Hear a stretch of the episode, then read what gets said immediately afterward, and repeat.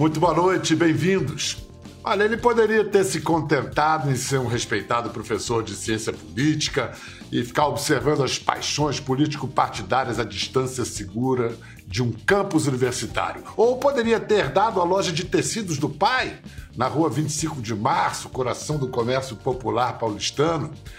Poderia ainda ter insistido no direito, ou poderia ter feito carreira em bancos mas acredite, ele preferiu se lançar à vida pública e quis o destino que se tornasse figura central em dois momentos decisivos da vida brasileira na última década. Ou melhor, não foi só o destino. Lula deu um empurrãozinho decisivo, conduziu ao centro da arena política. Ele, que já tinha sido ministro da Educação, aceitou as missões com dedicação de voluntário. Primeiro, em 2013, foi o prefeito de São Paulo que determinou o fatídico aumento de 20 centavos nas passagens de ônibus, estopim, como a gente sabe, para a explosão das jornadas de junho, que formariam a base popular para o impeachment de Dilma Rousseff três anos mais tarde. Depois, em 2018, foi o escolhido por Lula, então preso e inelegível, para ser seu avatar como candidato à presidência. Chegou ao segundo turno foi o último obstáculo entre Bolsonaro e o poder. Não é preciso lembrar como essa história terminou, se é que terminou. Em 2022, ele será novamente peça essencial no xadrez político das eleições. Seu nome é esperado para a disputa do governo de São Paulo, mas especula-se também que, caso Lula volte à presidência, ele seja seu ministro da Economia. Hoje temos a honra de receber o professor Fernando Haddad. Muito boa noite, Pedro. Como vai você? Tudo bem? Salam aleikum, Habib. Kifak. Mabsut. Escarala. Você fala bem o árabe? Ou não, dá uma arranhada? Não arranha, não. Não arranha. Os, os libaneses, os sírio-libaneses nem sempre ensinaram... Porque tem que aprender de criança, né? Você tem que aprender praticamente língua materna, né? mas não havia o hábito de, na maioria das famílias que eu conheço, de ensinar o árabe.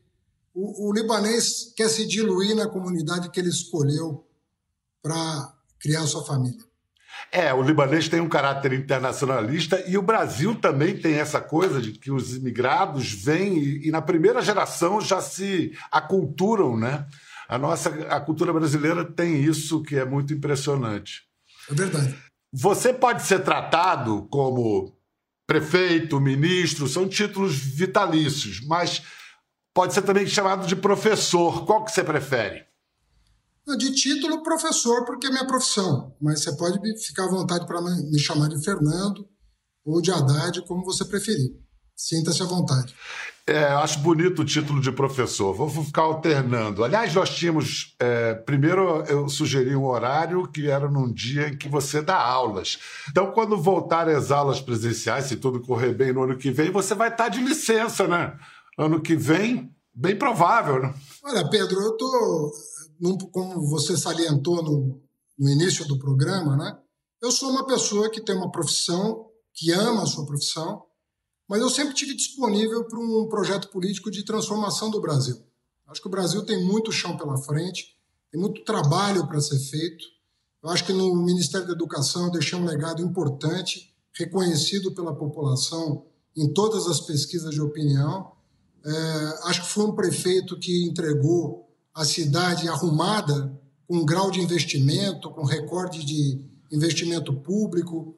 E como você disse, numa circunstância muito especial, como vice na chapa do Lula, eu tive que assumir a cabeça de chapa e consegui em três semanas ir para o segundo turno com o Jair Bolsonaro quase ganhando no primeiro, fez 46% dos votos no primeiro turno. Ainda assim, trabalhei bastante para tentar vencê-lo no segundo turno e quase deu.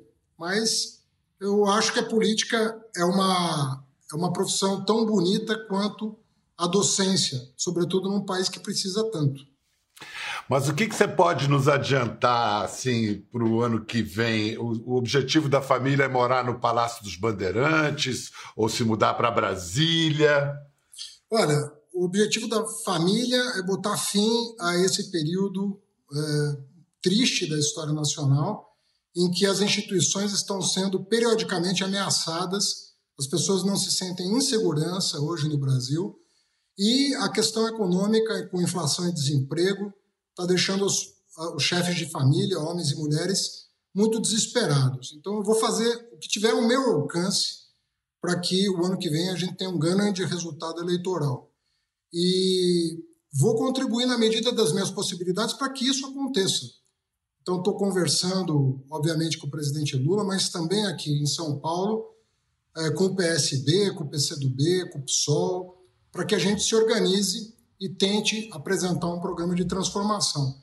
O meu papel nesse xadrez vai ser decidido mais para frente, porque, conforme eu disse, eu coloco os interesses públicos sempre acima dos meus interesses pessoais. Desse ponto de vista, você acha que algo como uma frente ampla ou uma união da oposição para derrotar Bolsonaro ano que vem é factível, possível, necessária? Biel, eu acredito que é necessária, porque, primeiro, que eu não quero viver de novo como cidadão né, a situação que o Brasil viveu em 2018. Se não, não for possível uma aglutinação de forças no primeiro turno, que é sempre mais difícil, porque há pretensões legítimas né, de outros candidatos, mas eu penso que as arestas têm que estar aparadas para o segundo turno ter um desfecho diferente de 2018. Alguns setores da oposição afirmam que seria um gesto de grandeza o PT, leia-se Lula, se de fato sair candidato, é, seria um gesto de grandeza sair como vice de uma chapa composta. É, outra vez, factível, possível, necessário? Olha, é muito difícil pedir para quem hoje está quase ganhando no primeiro turno, né, nas pesquisas eleitorais, Uh, e depois de ter vivido, né, sobretudo as injustiças que foram cometidas contra ele, acho muito difícil que o, que o PT não insista na candidatura do Lula. Agora, ele próprio congelou essa discussão dentro do PT. Ele acha que o momento agora é de discutir desemprego, inflação e vacina. E deixou essa decisão mais para frente. Agora está tendo muita conversa, né? Está tendo muita conversa com partidos do campo progressista, mas também com partidos do chamado centro, não centrão, não confundamos centro com centrão, mas do centro do, do espectro ideológico. Eu imagino que nós possamos ter a felicidade de ter uma chapa ampla, já no primeiro turno, uma unidade democrática contra um, o que me parece um mal maior, que é a permanência desse projeto que tanta, tanto ameaça os brasileiros. Professor, Deixa eu lembrar aqui ao público uh, que a ascensão de Fernando Haddad no PT foi muito rápida. Foram apenas quatro anos entre ser convidado para ser chefe do gabinete da Secretaria de Finanças de São Paulo e chegar a Brasília como ministro da Educação. Aí, depois de sete anos no, no ministério, foi escolhido por Lula para ser o candidato do PT à Prefeitura de São Paulo.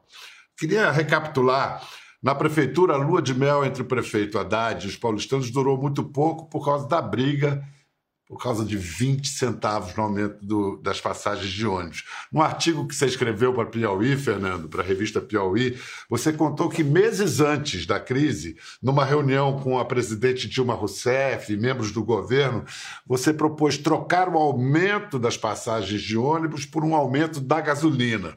E você escreve. As reuniões com Dilma têm sempre uma carga elétrica no ar. O ambiente nunca é relaxado. E aquele dia foi se tornando mais tenso à medida que o debate transcorria.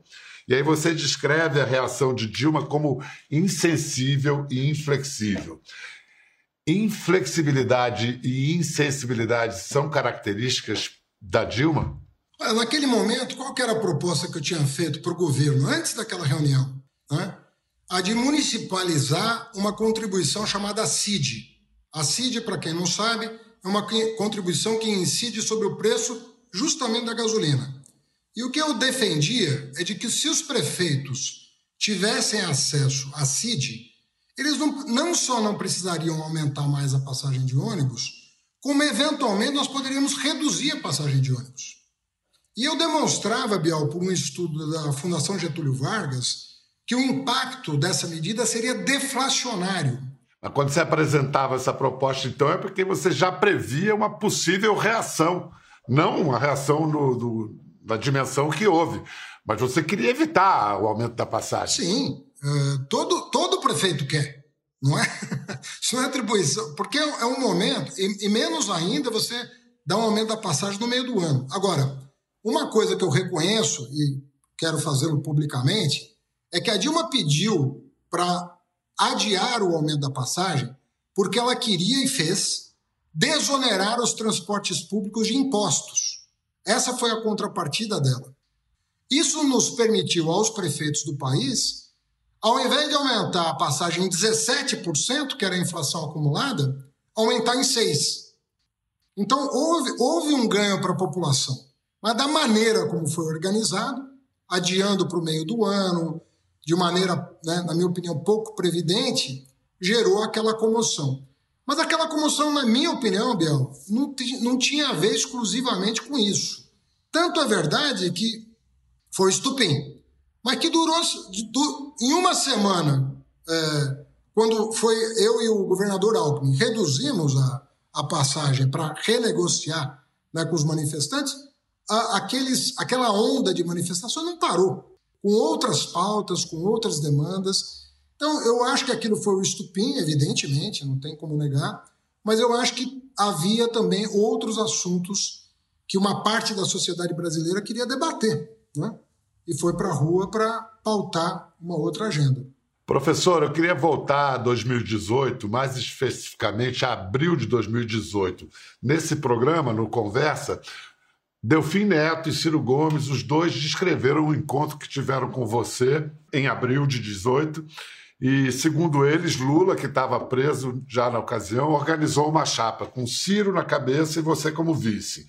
Depois, Lula voltou atrás, traindo Ciro, facilitando a vitória de Bolsonaro. Essa é a versão de Delfim, é, Ciro, corroborada pelo Mário Sérgio Conte, que estava presente. Você confirma essa versão desse encontro? Esse encontro houve, mas qual, que era, qual foi a proposta que eu fiz, inclusive em caráter pessoal, para o Mangabeira Unger, aqui onde eu estou, na minha casa. E a oferta que foi feita, real, foi de que o Ciro deveria ser vice do Lula, num primeiro momento. E que o, o, o, o Ciro sendo vice do Lula, que não queria abrir mão da candidatura antes da, das Nações Unidas se manifestarem sobre o processo dele, o que acabou acontecendo a seu favor. Então, que o Ciro deveria ser vice do Lula, e em caso de impedimento do Lula, o Ciro assumiria a cabeça de chapa e eu entraria para compor como vice, como candidato a vice. Essa, essa proposta eu posso te afiançar que houve, porque foi feita por mim, aqui na minha casa, na presença de testemunhas.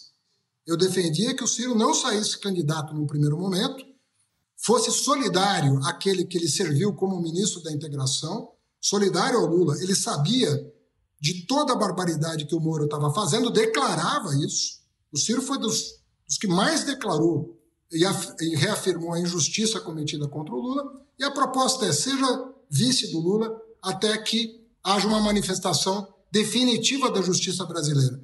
Em caso negativo, se o Lula não puder ser candidato, você vai nos representar. E essa proposta não foi sequer considerada. Né?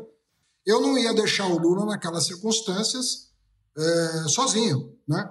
Fui ministro do Lula, fui candidato a prefeito vitorioso em 2012 com apoio do Lula. Eu não ia deixar o Lula sozinho de jeito nenhum naquela situação. O Lula acabou que só desistiu de ser candidato um mês antes do primeiro turno, quando ele foi declarado inelegível pelo TSE, que era uma decisão previsível. Mas, enfim, você teve, como você disse, três semanas, menos de 30, 30 dias de campanha. Chegou a colar uma máscara do Lula. Uh, você, né, colou a sua imagem do Lula, usou até uma máscara dele. Você, para muitos analistas, essa estratégia beneficiou o Bolsonaro insuflando antipetismo. Você foi para o tudo ou nada? Você faz uma autocrítica quanto a isso? Bial, deixa eu te explicar como eu penso a política. Sabe? Eu acho que política você faz com reciprocidade. Né? Eu, eu considero que políticos que cospem no prato que comeram, políticos que não têm uma coerência na sua trajetória, que mudam de lado, que dizem uma coisa um dia, dizem outra outro dia, eu não consigo respeitar. Eu consigo respeitar a pessoa que tem coerência na vida. Isso não significa não poder mudar de opinião. Você pode mudar de opinião, desde que você explique por que está mudando de opinião. Então, eu, no meu ponto de vista, diante do que estava acontecendo no Brasil, lembrando que eu sou advogado do Lula, eu conheço o processo como advogado eu não ia deixar o Lula na mão de jeito nenhum. De jeito nenhum. Se o Ciro quer me ofender no teu programa por causa disso, problema dele. Eu não vou me rebaixar ao nível dele para retrucar o que ele está falando a meu respeito. Eu não ia deixar o Lula na mão, ponto. Eu não ia deixar minha consciência de lado diante de uma crise nacional né, para fazer graça com a eleição. Eu era o candidato do Lula, eu não tinha por que negar isso. Eu só fui candidato a, a vice-presidente porque ele me escolheu para vice. Assumi a chapa porque ele foi impedido e não ia ficar com graça tentando passar para a população uma, uma, uma mentira. Ah, por que você não se desconectou do Lula? Porque eu não quis me desconectar do Lula no momento mais difícil da vida dele. Não faria isso por nada. Não farei isso por nada. Se ele me decepcionar um dia, aí pode ser que eu venha fazer. Mas não, não, não em relação ao que estava acontecendo naquele momento, que era uma enorme injustiça. Você não se desconectou do Lula e também não se desconectou do ônus que o PT representava naquele momento e que acabou sendo verbalizado por um aliado de grande força simbólica. Eu quero lembrar aqui o discurso do Mano Brown no seu último comício, ele atualizou todas as definições de botar água no chope. Vamos assistir de novo, vamos ver. Eu não gosto do clima de festa. Não gosto, acho que a cegueira que atinge lá atinge nós também. Isso é perigoso. Não está tendo motivo para comemorar. Tem, sei lá, quase 30 milhões de votos para alcançar aí. Não temos nem expectativa nenhuma para alcançar, para diminuir essa margem. É... Não estou pessimista, sou realista. Eu estou vendo. Eu não consigo acreditar que pessoas que me tratavam com tanto carinho, pessoas que me respeitavam, me amavam, que me serviam o café de manhã, que lavava meu carro, que atendia meu filho no hospital, se transformaram em monstros. Eu não posso acreditar nisso. Eu não posso acreditar que essas pessoas não são tão más assim. Deixou de entender o povão, já era. Se nós somos o partido dos trabalhadores, partido do povo tem que entender o que o povo quer. Se não sabe, volta para a base e vai procurar saber. E a minha ideia é essa, fechou. Difícil subestimar o impacto desse, dessas palavras do Mano. Eu fico imaginando você ali naquela situação. Como é que. O que, que passou na sua cabeça ouvindo aquelas palavras naquele momento daquele aliado? Olha, basta ver a continuidade do vídeo, porque eu falo logo em seguida ao Mano Brown, né? e eu falo exatamente o que vai no meu coração. Eu queria também falar para vocês o seguinte: eu compreendo eu entendo, eu respeito o que disse aqui o Mano Brown. Respeito muito. Primeiro, porque ele veio aqui. Ter vindo aqui tem um significado muito importante. Mas o que ele disse é sério. Tem irmãos e irmãs nossos que estão na periferia revoltados e com razão com tudo que está acontecendo. Com razão. Nós precisamos dar razão às pessoas para conquistar as pessoas. Eu não fiquei nem um pouco preocupado com a fala do Mano Brown, porque eu conheço o Mano Brown. O Mano Brown é desse jeito aí. Ele fala o que vem na cabeça, ele tem uma conexão diferente com a periferia. Eu acho que houve um equívoco de imaginar que faltava 30 milhões de votos para eu ganhar a eleição. Faltava 5.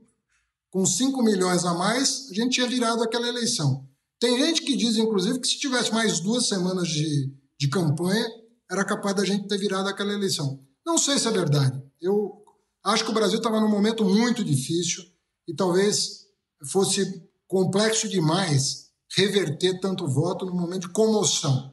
Mas o fato é que nós levamos, na minha opinião, um genocida à presidência da República, completamente despreparado, que coloca as instituições democráticas em risco, que ofende o país a cada quinta-feira nas suas fatídicas lives. E eu acho que, é, enfim, houve, houve um contrato com o caos que foi entregue na, no meio ambiente, na saúde, na educação, na cultura, na ciência e tecnologia. E eu confesso a você, Biel, que eu não sei, candidato tem muito. Para você ser candidato, você precisa ser otimista. E você não pode descansar. É, eu, no lugar dele, não teria feito aquele discurso, porque eu queria que a gente fosse para cima para impedir aquela vitória. E eu, no que dependeu de mim, o meu, suor, minhas lágrimas, foi no sentido de evitar esse, esse, essa tragédia que se abateu sobre o Brasil. Então, é óbvio que a, perspectiva, a perspectiva de quem está liderando um processo é diferente da perspectiva de uma pessoa que tem uma sensibilidade artística, que não escolheu não mudar da periferia, o Mano Brown continua morando na periferia, tem uma conexão diferente pela música. Agora, cada um com a sua tarefa histórica. Eu não podia vacilar, eu não vacilei. Mas, Fernando, o alerta do Mano Brown não perdeu atualidade. Apesar de as pesquisas indicarem uma grande, um grande favoritismo do PT de uma candidatura Lula, ainda há pontes que o PT precisa refazer com o eleitor evangélico presente nas periferias, por exemplo. Como reconquistar esse eleitor se, um, a pauta de costumes foi apropriada pelo bolsonarismo e o discurso identitário que o PT abriga beneficia o discurso extremado dos adversários? Como é que você vai reconquistar esse eleitor evangélico? Eu acho que a gente tem que explicar para as pessoas que o respeito à dignidade humana independe da questão religiosa. Sabe, eu não tenho. O, o, o, Bial, eu sou neto de padre católico ortodoxo. Não é que. Neto. Eu tenho um quadro do meu avô aqui em casa, pendurado na parede. Eu ando com uma foto do meu. Então. É... Mas vamos, vamos ressaltar que ele se tornou padre depois de viúvo. Exato. É que o é que padre ortodoxo, até para conhecimento público, o padre da igreja ortodoxa não é celibatário. Ele pode constituir família. Agora, nunca usaria a religião, nunca usaria a religião para fazer política. Mas você entende que o fenômeno do eleitorado evangélico não é um fenômeno puramente religioso, é de organização social, de prover uma organização de vida que o Estado não provém. Não eu, não acho que, eu não acho que é isso que está pegando, sinceramente. Eu acho que o que está pegando é um tipo de discurso de intolerância que não cabe no Brasil. Sabe, o, o que a gente tem que explicar para as pessoas é o seguinte: olha, se a pessoa é de uma denominação é, religiosa de matriz afro, ela tem o direito de ter os seus valores. Se ela respeitar a sua fé, por que você não vai respeitar a dela? Outra questão, essa bastante explosiva, uma ponte essencial a ser refeita pelo PT com os militares. Você já declarou que os militares expuseram a sua reputação a serviço desse projeto de poder atual. O Lula rechaça a ideia de fazer uma carta aos militares, como foi a carta aos brasileiros em 2002. Como é que o PT pode vencer a resistência das Forças Armadas ao Lula se nem mesmo o ex-ministro Nelson Jobim está conseguindo transpor barreiras? Acho que a gente tem que separar duas questões. As Forças Armadas enquanto instituição, né, que essa, essa existe para defender a soberania nacional e não para fazer política. Sabe? Pro, militar da ativa tem que defender a nossa soberania. E ponto. Uma coisa é o Heleno querer apoiar o Bolsonaro, o Braga Neto querer apoiar o Bolsonaro. Né? Nem, não sei se todos estão na reserva, mas deveriam estar. Parece que o general Ramos não está na reserva até hoje. Deveria estar, porque é incompatível com um militar da ativa o exercício de um cargo de confiança num governo. eles têm todo o direito de apoiar quem eles quiserem. O que eles não podem é dizer o seguinte: se não tiver voto impresso, não vai ter eleição. Se o Supremo decidir desse jeito, fecha o Supremo. Isso não dá. Isso é coisa de republiqueta, de banana. Não dá para brincar com esse tipo de coisa. Então vamos separar o que é função de Estado do que é função de governo. Né? Isso são, isso são sinais claros, são indicações cada vez mais claras que Bolsonaro e bolsonaristas dão de que não vão aceitar o resultado das eleições caso não seja um resultado favorável a eles. Como o PT pode ou deve responder a essas ameaças de golpe? Silencia, revida, como? Olha, nós estamos acionando todos os, os instrumentos disponíveis para fazer valer a democracia no Brasil. Eu acho que o Supremo está tendo uma atuação importante de dar recado, sabe? Dar recado para o Bolsonaro. O Bolsonaro, você vê que vira e mexe, ele afina, né?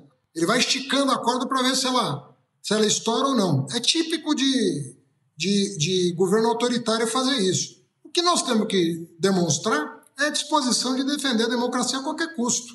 E, na minha opinião, a, a sociedade brasileira não vai aceitar um fechamento de regime. Não tem ambiente para isso. Você tem defendido o impeachment do Bolsonaro, já o Lula hesita bastante. Aí alguns, evidentemente, concluem. Claro, o Lula quer o Bolsonaro como adversário em 22, é o adversário ideal para ele. Não acredito nisso. Eu acho que o, o adversário ideal para o Brasil é o Bolsonaro nem estar no segundo turno, na minha opinião. Porque ele não estaria em condições normais de temperatura e pressão. Professor, você disse outro dia com todas as letras: o Centrão é um atraso de vida. E aí citou como exemplos o hoje todo-poderoso Ciro Nogueira, Ricardo Barros e hoje os dois com Bolsonaro foram da base de apoio de Lula e de Dilma. Assim como a morte e os impostos, o Centrão é a única certeza da política brasileira? Quem for eleito vai ter que governar com o Centrão? Olha, eu acho que pela primeira vez nós temos uma oportunidade de que não seja assim. Por que, que eu digo pela primeira vez? Fernando Henrique também teve que compor com o Centrão. Então você veja, Collor teve que compor com o Centrão, aliás, é oriundo do Centrão, né? Mas o que eu quero dizer é o seguinte: uma coisa é o Centrão como ator coadjuvante, que todo presidente acabou tendo que incorporar para compor maioria. A outra coisa é o Centrão como ator principal, que é o que está acontecendo hoje. Hoje quem manda no país é o Centrão. Isso nunca aconteceu, nem no governo do PSDB, nem no governo do PT. Estavam lá? Estavam lá, para compor maioria. Mas não eram protagonistas, não eram os atores principais. Justamente em virtude do fato de que eles assumiram o governo Bolsonaro, eu acho que nós temos a oportunidade de compor um tipo de governo diferente, que deixe esse atraso para trás que aponte para uma modernização real, concreta do país. Vai fazer bem de todos os pontos de vista: republicano, democrático, social.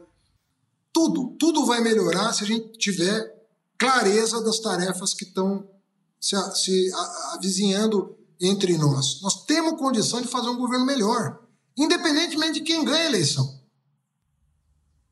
Independentemente de quem ganha a eleição. Se o Bolsonaro for derrotado, o vitorioso vai poder fazer uma coisa muito melhor, na minha opinião. Sei que você está escrevendo um livro novo que tem pouco a ver com política. Sobre o que será? é um tema meio complicado, viu, Rubial? Porque, na verdade, é...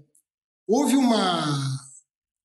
Houve nos anos 30 do século passado uma evolução da biologia extraordinária.